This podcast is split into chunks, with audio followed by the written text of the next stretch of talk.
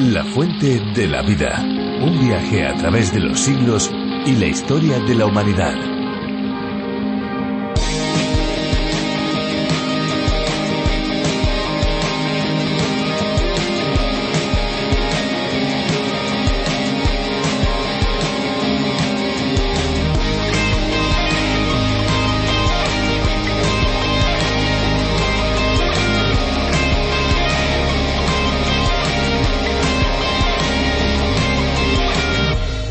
La rinitis suele producir estornudos, a veces continuadamente, abundante mucosidad también, habitualmente transparente, en forma de goteo, picor de nariz y taponamiento nasal. El picor hace que el paciente se frote la nariz hacia arriba, esto se llama saludo alérgico, hacia los lados, en redondo, con el dedo, con la palma o el dorso de la mano, en definitiva, de mil maneras.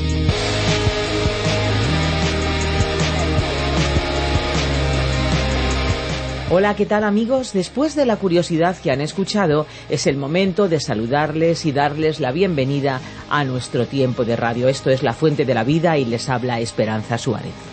Yo también les saludo un día más, les habla Fernando Díaz Sarmiento. Ya estamos listos para pasar los próximos minutos junto a todos los que, como usted, se sube a este tren radiofónico de lunes a viernes. La Fuente de la Vida lleva a los oyentes a un viaje fascinante por el libro de los libros y por cada una de sus estaciones. Hablamos de la Biblia.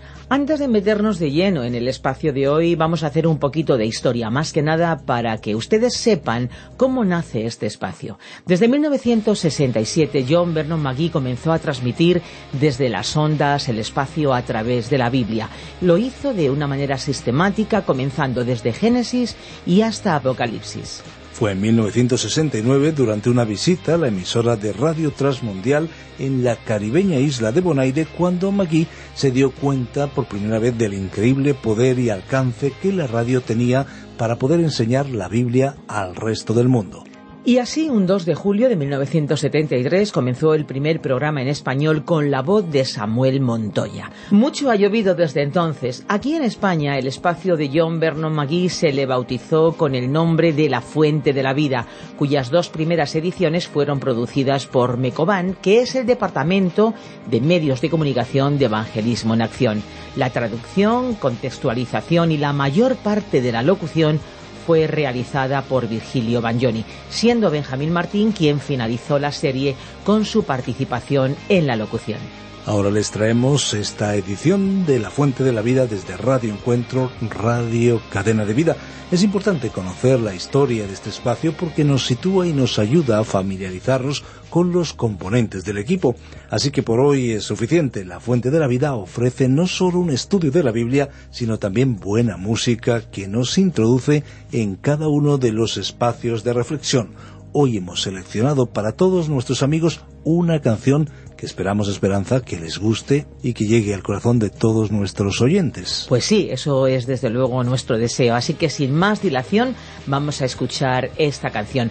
Nosotros, amigos, al finalizar este espacio volveremos con todos ustedes para darles las vías de comunicación con la fuente de la vida. Así que estén muy, muy atentos en los próximos minutos. Y ahora ya, que entre la música.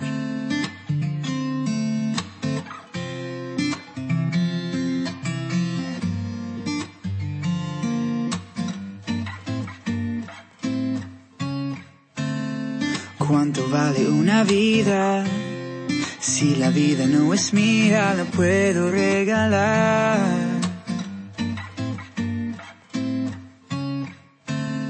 Vendí todo lo que tenía, creyendo mis mentiras, me dejé engañar.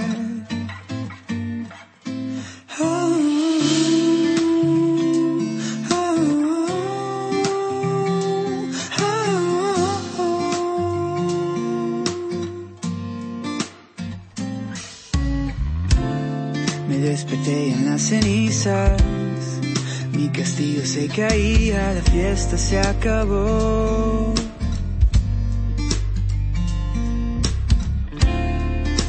Pagando por el mundo, sin sentido, sin rumbo. ¿De dónde vengo? ¿A dónde voy?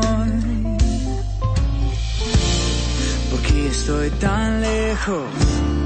Si aquí no pertenezco, quiero volver a caminar en la luz.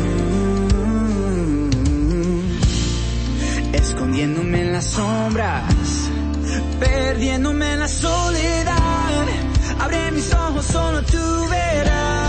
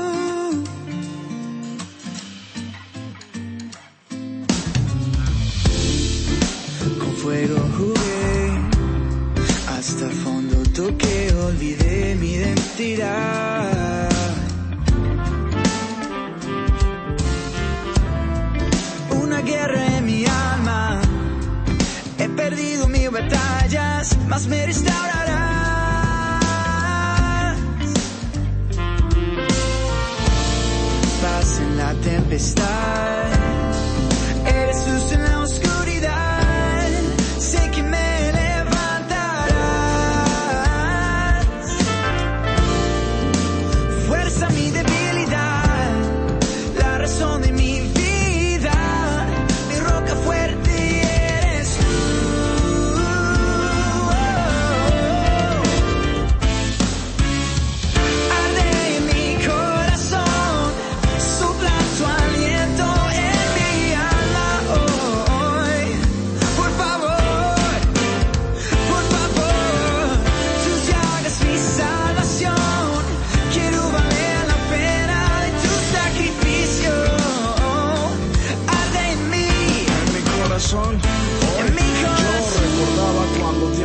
en mi alcoba cuando la dádiva de vida me bastaba, cuando lloraba, pero de felicidad, pues tu presencia era mi única necesidad.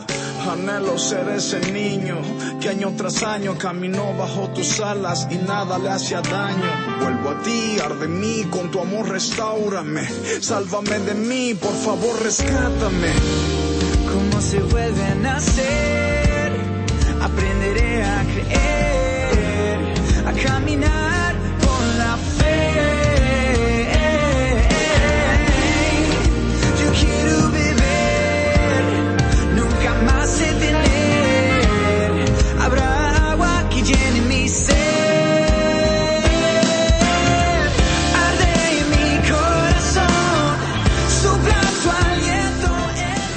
En el Antiguo Testamento encontramos un elemento muy importante que Dios estableció para su pueblo en este contexto, la ley, su palabra. A través de la ley el pueblo podía expresar en actos la fe de su corazón. La ley que apuntaba a Jesucristo fue cumplida de manera perfecta y completa por Él en nuestro lugar. Hoy nos queda el registro de lo que había que hacer según esa normativa. En el libro de Ageo se hace referencia a las leyes que estaban vigentes en aquellos tiempos. Nos vamos a ir al capítulo 2, ya estamos casi terminando este libro, y lo vamos a hacer para entender más profundamente la voluntad de Dios para su pueblo. Seguimos adelante a partir del versículo 10 hasta el 13 con muchos contenidos relevantes y prácticos para nosotros. Antes de seguir con la reflexión de hoy, les damos la posibilidad de que se pongan ya en contacto con nosotros. Nuestras vías están abiertas. El 601-203-265 a través del WhatsApp 601-203-265 que nos escucha desde fuera de España, pues pueden agregar el más 34 como prefijo, más 34 y después 601-203-265. Gracias por sus mensajes. La fuente de la vida.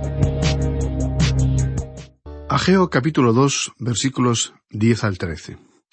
Continuamos hoy, amigo oyente, recorriendo este libro del profeta Ageo. Como ya sabe, este libro se encuentra casi al final del Antiguo Testamento, que es la primera parte de la Biblia, la palabra de Dios. Estamos en el capítulo 2 y hoy vamos a comenzar nuestro estudio en el versículo 10. Este es el cuarto mensaje que presentó el profeta Ageo. Leamos el versículo diez del capítulo dos de Ageo. A los veinticuatro días del noveno mes, en el segundo año de Darío, vino palabra del Señor por medio del profeta Ageo, diciendo Los oyentes habituales que siguen regularmente nuestro estudio recordarán que el mensaje anterior del profeta Ageo, portavoz escogido por Dios, fue presentado al pueblo israelita en el mes séptimo, el día vigésimo, que era un día especial de fiesta en el año 520 a.C. El mensaje que hoy nos ocupa fue presentado el 24 de diciembre del año 520 también antes de Cristo. La fecha proviene del registro que se llevó a cabo durante el reinado de Darío, un gobernante gentil. En ese tiempo Israel no tenía ningún rey, tanto en el trono de Israel como tampoco en el de Judá. Continuemos ahora leyendo los versículos once al trece de este capítulo dos de Ageo. Así ha dicho el Señor de los ejércitos. Pregunta ahora a los sacerdotes acerca de la ley, diciendo, Si alguno llevare carne santificada en la falda de su ropa, y con el vuelo de ella tocare pan, o vianda, o vino, o aceite, o cualquier otra cosa, ¿será santificada? Y respondieron los sacerdotes y dijeron, No. Y dijo Ageo, Si un inmundo a causa del cuerpo muerto tocare alguna cosa de estas, ¿será inmunda? Y respondieron los sacerdotes y dijeron, Inmunda será. El 24 de diciembre del año 520 a.C., Ageo el profeta fue a los sacerdotes y les hizo dos preguntas muy concretas, que fueron si aquello que es santo toca algo que es inmundo, ¿cambiará lo inmundo en algo santo? La respuesta de los sacerdotes fue un no rotundo. La segunda pregunta fue si lo inmundo toma contacto con lo que es limpio y santo, ¿lo inmundo cambiará lo santo y limpio en algo inmundo? Y la respuesta fue sí. Estas dos preguntas son muy importantes y por lo tanto vamos a detenernos y considerar algunas cuestiones de trasfondo que nos aclararán el sentido de las mismas. Veamos cuáles son las motivaciones que rodeaban a las preguntas del profeta. Existían muchos aspectos de las actividades diarias del pueblo de Israel que no estaban contempladas ni legisladas en sus detalles por la ley de Moisés. Es decir, que surgían ciertas situaciones complicadas o tenían que afrontar problemas bastante difíciles que se les presentaban en la vida diaria, algunos muy complejos, cuyas soluciones no estaban incluidas en la ley de Moisés. Por lo tanto, no había respuestas adecuadas, ni soluciones legales justas, ya que las leyes promulgadas por el líder Moisés no incluían ciertos temas. ¿Cómo entonces funcionó Israel bajo la ley de Moisés, aun cuando no había ninguna ley específica que daba respuestas a cierta situación? La respuesta se encontraba en la palabra de Dios. Aun antes de que muriera Moisés, hubo un caso que ilustra muy bien esta cuestión. En el capítulo 27 del libro de Números se habla de las hijas de Zelofeat. La ley de Moisés dictaminaba que cuando un hombre moría, su hijo heredaba sus posesiones. Pues bien, esa ley no contemplaba la situación de las hijas. Zelofeat no había tenido ningún hijo, pero sí tuvo muchas hijas. Cuando él murió, sus hijas quedaban sin herencia, porque la ley de Moisés no contemplaba ese tipo de situación. Se presentaron ante Moisés y le dijeron Reconocemos que la ley dice que los hijos varones deben heredar, pero nuestro padre no tuvo ningún hijo. Nosotras somos mujeres. ¿Qué nos dice acerca de esta situación? ¿Se perderá la herencia? Moisés respondió sabiamente tengo que consultar ese tema con el Señor. Así es que fue y consultó con el Señor. Es muy interesante observar que el Señor estaba del lado de esas valientes jóvenes, porque Dios reconoció los derechos de igualdad para la mujer. Dios dijo, Cuando se dio esta ley, yo dije hijos, pero eso implicaba a los hijos y a las hijas. Por tanto, las hijas de Zelofeat hablaron correctamente. Así es que se legisló una situación que no estaba contemplada en la ley, pero a partir de entonces en Israel ya no se excluía a las hijas como posibles herederas de los bienes de los padres. Dios proveyó un protocolo adecuado para hacer justicia basada en sus leyes y que fueron dadas a Moisés. Vamos a ver lo que establecía la ley de Moisés, porque también en los tiempos del profeta Ageo se presentaban situaciones muy similares a las que encontramos aquí en su libro profético. Si surgía alguna cuestión que demandaba una respuesta legal y ésta no estaba contemplada en la ley de Moisés, entonces se debía acudir a la presencia de los sacerdotes y requerirles a ellos un dictamen. La respuesta de los sacerdotes tenía toda la validez y autoridad comparable a las de la ley de Moisés.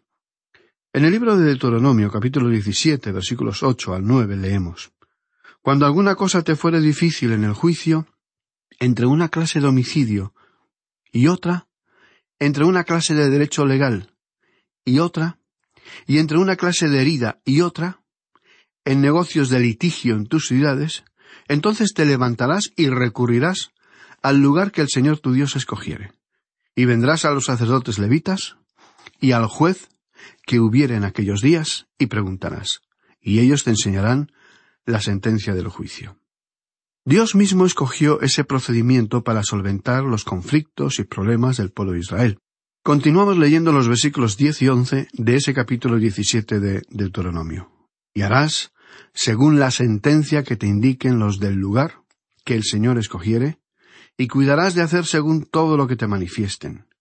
Según la ley que te enseñen y según el juicio que te digan, harás. No te apartarás ni a diestra ni a siniestra de la sentencia que te declaren. Por medio de sus palabras, Dios quiso respaldar y confirmar que las sentencias dictadas por los sacerdotes tenían la misma validez que adquirían las leyes a partir de un veredicto, para casos específicos que traten con el mismo asunto.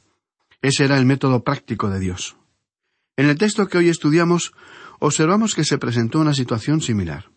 Había problemas específicos que no estaban contemplados directamente en la ley de Moisés, pero sí estaban incluidos los grandes principios morales, éticos y espirituales. Los sacerdotes, por lo tanto, tenían que conocer toda la ley muy a fondo para poder juzgar con equidad y justicia. Cuando algo especial sucedía, algo que no estaba tipificado en la ley de Moisés, entonces la gente sabía que tenía que presentarse ante los sacerdotes y esperar la respuesta que tenía la validez de un veredicto. Suponemos que al pasar los años, en la historia de esta nación, habrá habido más de una ocasión cuando el pueblo tuvo que utilizar esta fórmula legal dada por Dios. Recordemos que el pueblo estuvo un largo periodo en cautividad. Habían pasado setenta años en Babilonia y solo un pequeño remanente pudo regresar. Dios, para animar a su pueblo y mostrarle su gran amor, levantó a tres profetas que fueron sus portavoces. Estos profetas eran hombres completamente diferentes de carácter y personalidad. Y el profeta que ahora estamos estudiando, Ageo, se destacó por su sentido práctico.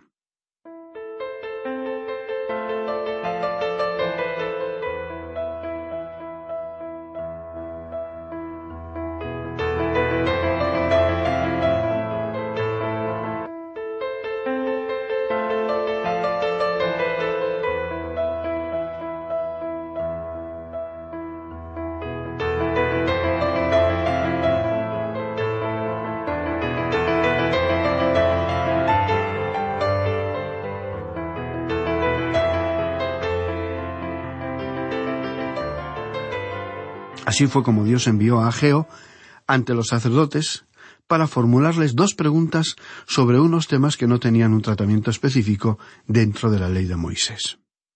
Cuando el remanente del pueblo hebreo regresó, desplegaron entusiasmo y alegría para emprender las obras de reconstrucción y edificación.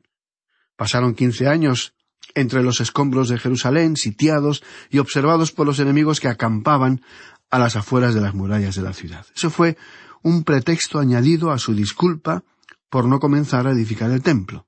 Se consolaban y justificaban a sí mismos porque habían perdido el sentido de la solidaridad. Poco a poco se estaban hundiendo en la autosatisfacción, acallando sus conciencias con el pretexto que no es todavía el tiempo de edificar la casa del Señor. Fue entonces cuando Ageo, enviado y portavoz del Señor, les llevó a meditar sobre esa situación y los animó a dar comienzo a las obras de la casa de Dios. Ya mencionamos que algunas de las personas más ancianas que habían visto el primer templo comenzaron a llorar y a lamentar diciendo ese pequeño templo no vale nada. Pero la gente trabajó esforzadamente unos tres meses. Sin embargo, había un grupo de personas interesadas y calculadoras que no estaban participando con un buen espíritu y un corazón lleno de amor por Dios. Ese grupo de personas comenzaron a hacer reproches a Ageo, dominados por un espíritu egoísta. Y dijeron a Ageo, Tú nos dijiste que fuéramos a trabajar y construir el templo y que Dios nos iba a bendecir. Nosotros hemos obedecido, pero Dios no está bendiciendo. De modo que, debido a esa situación tan delicada, Dios envió a Ageo ante los sacerdotes con esta doble pregunta, que fue en realidad una pregunta con un doble propósito. La primera pregunta que él hizo fue esta que encontramos en el versículo doce. Leamos. Si alguno llevare carne santificada en la falda de su ropa, y con el vuelo de ella tocare pan, o vianda, o vino, o aceite, o cualquier otra comida, ¿será santificada? Y respondieron los sacerdotes y dijeron, no. Lo que aquí se deja claro es que la santidad no se transfiere, ni se puede adquirir, no se contagia, ni se puede absorber por ósmosis. La santidad no puede transmitirse a lo que es inmundo y sucio. Algo que es limpio no puede ser transferido a algo que está sucio, inmundo, no funciona de esa manera. O sea que la santidad no se adquiere por contacto ni por contagio. Un objeto que es santo no transfiere o no transmite virtud por medio de alguna conexión. Una persona santa no transmite virtud a otra persona. Veamos la aplicación de este concepto. Veamos lo que dice el versículo 17 de este capítulo 2 de Ageo. Os herí con viento solano, con tizoncillo y con granizo en toda obra de vuestras manos, mas no os convertisteis a mí, dice el Señor. Dios estaba diciéndole al pueblo que ellos no se volvieron genuinamente a Dios. Regresaron a su tierra, pero no regresaron a Dios. Ellos continuaron practicando ciertos ritos, ofrecían sacrificios y ofrendas, y esperaban que Dios les bendijera por esas actitudes tan pías en apariencia. Así es que debemos reconocer que la fe no es como una crema embellecedora o un elegante vestido con el que podamos aparentar algo que no somos en realidad. Dios siempre escudriñará los rincones más recónditos de nuestro corazón. Estimado amigo oyente, nosotros podemos nadar en aguas santas, pero eso no nos convertirá en santos. Usted puede practicar ciertos ritos, pero eso no lo va a cambiar. Usted puede ser bautizado en el agua y puede estar sumergido por un largo tiempo, pero eso no es lo que le va a cambiar. A veces hacemos mucho énfasis en realizar ciertos ritos y costumbres o prácticas que nos parecen importantes. No queremos que usted nos entienda mal, amigo oyente. Creemos que el bautismo es un acto de fe muy importante, pero usted no va a adquirir la santidad por medio del bautismo. Continuamos con la segunda pregunta. El versículo trece de este capítulo dos de Ageo dice Y dijo Ageo Si un inmundo a causa de cuerpo muerto tocare alguna cosa de estas, ¿será inmunda? Y respondieron los sacerdotes y dijeron, inmunda será. Aparentemente, los sacerdotes no conocían su ley en profundidad, porque Dios había hablado sobre este tema en particular en el capítulo 22 del libro de Levítico, versículos 4 al 6, que dicen, Cualquier varón de la descendencia de Aarón que fuere leproso o padeciere flujo, no comerá de las cosas sagradas hasta que esté limpio. El que tocare cualquier cosa de cadáveres, o el varón que hubiere tenido derramamiento de semen, o el varón que hubiere tocado cualquier reptil por el cual será inmundo, u hombre por el cual venga a ser inmundo, conforme a cualquier inmundicia suya, la persona que lo tocare será inmunda hasta la noche, y no comerá de las cosas sagradas antes que haya lavado su cuerpo con agua. Había una ley, pero ésta tenía una vigencia limitada de solo un día.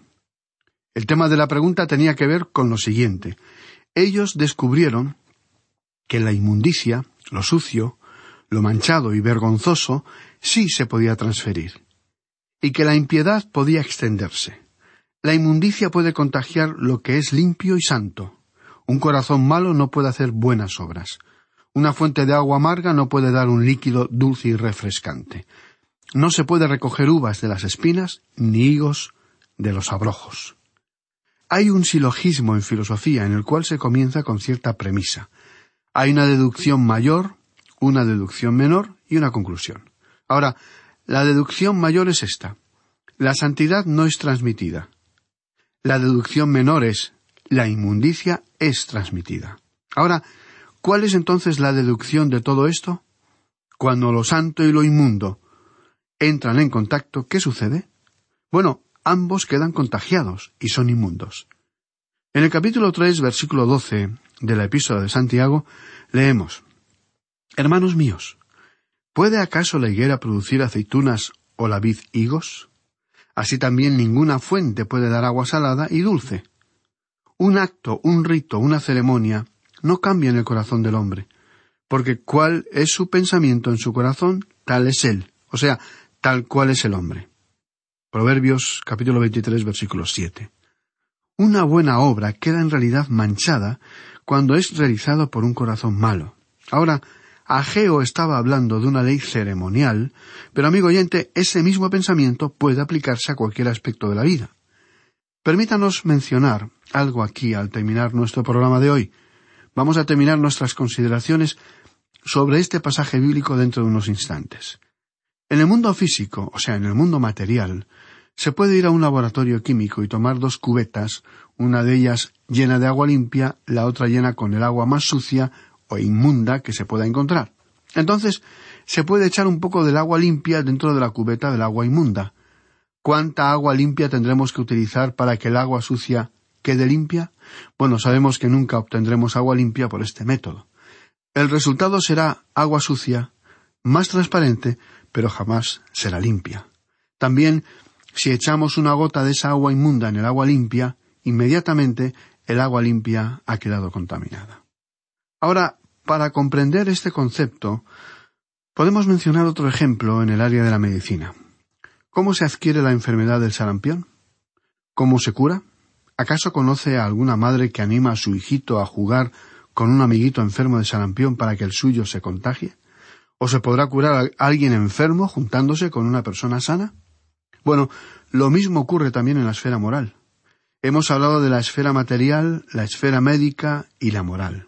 En todas estas áreas, cuando algo limpio se acerca a algo sucio o inmundo, lo sucio siempre transformará lo limpio en algo inmundo o sucio. Bien, amigo oyente, vamos a detenernos aquí por hoy. En nuestro próximo programa vamos a continuar profundizando este tema que puede ayudarnos a entender mejor lo que Dios espera de nosotros, los hijos de luz.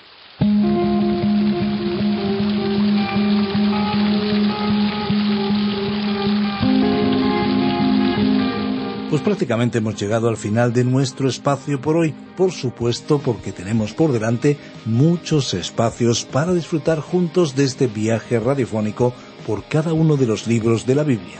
Recuerden, amigos, que si desean volver a escuchar este espacio o tal vez alguno de los programas anteriores, lo pueden hacer en nuestra web lafuentedelavida.com o bien en la aplicación La Fuente de la Vida, que también la pueden encontrar con el nombre A través de la Biblia.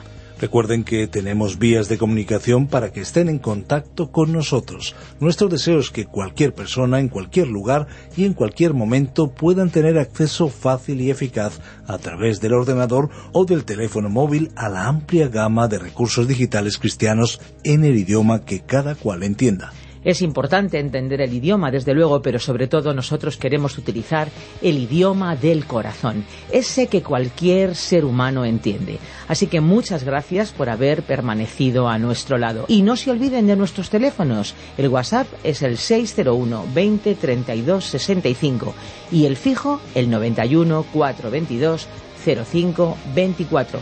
Recuerden que si llaman desde fuera de España deben pulsar el prefijo más 34. Y recuerden también nuestra dirección electrónica info arroba lafuentedelavida.com. También nos pueden escribir a info arroba radioencuentro.net. Conecte con La Fuente de la Vida a través de las redes sociales. Estamos en Facebook y en Twitter y descargue también nuestras aplicaciones. La principal, La Fuente de la Vida, también pueden buscarla como a través de la Biblia y otra aplicación muy útil donde encuentran La Fuente de la Vida es RTM 360. La Fuente de la Vida existe para alcanzar al mundo para Jesucristo. Este es nuestro cometido, esta es nuestra labor, esa es nuestra meta dejar una huella espiritual duradera. Y por supuesto recordarles que hay una fuente de agua viva que nunca se agota. Beba de ella.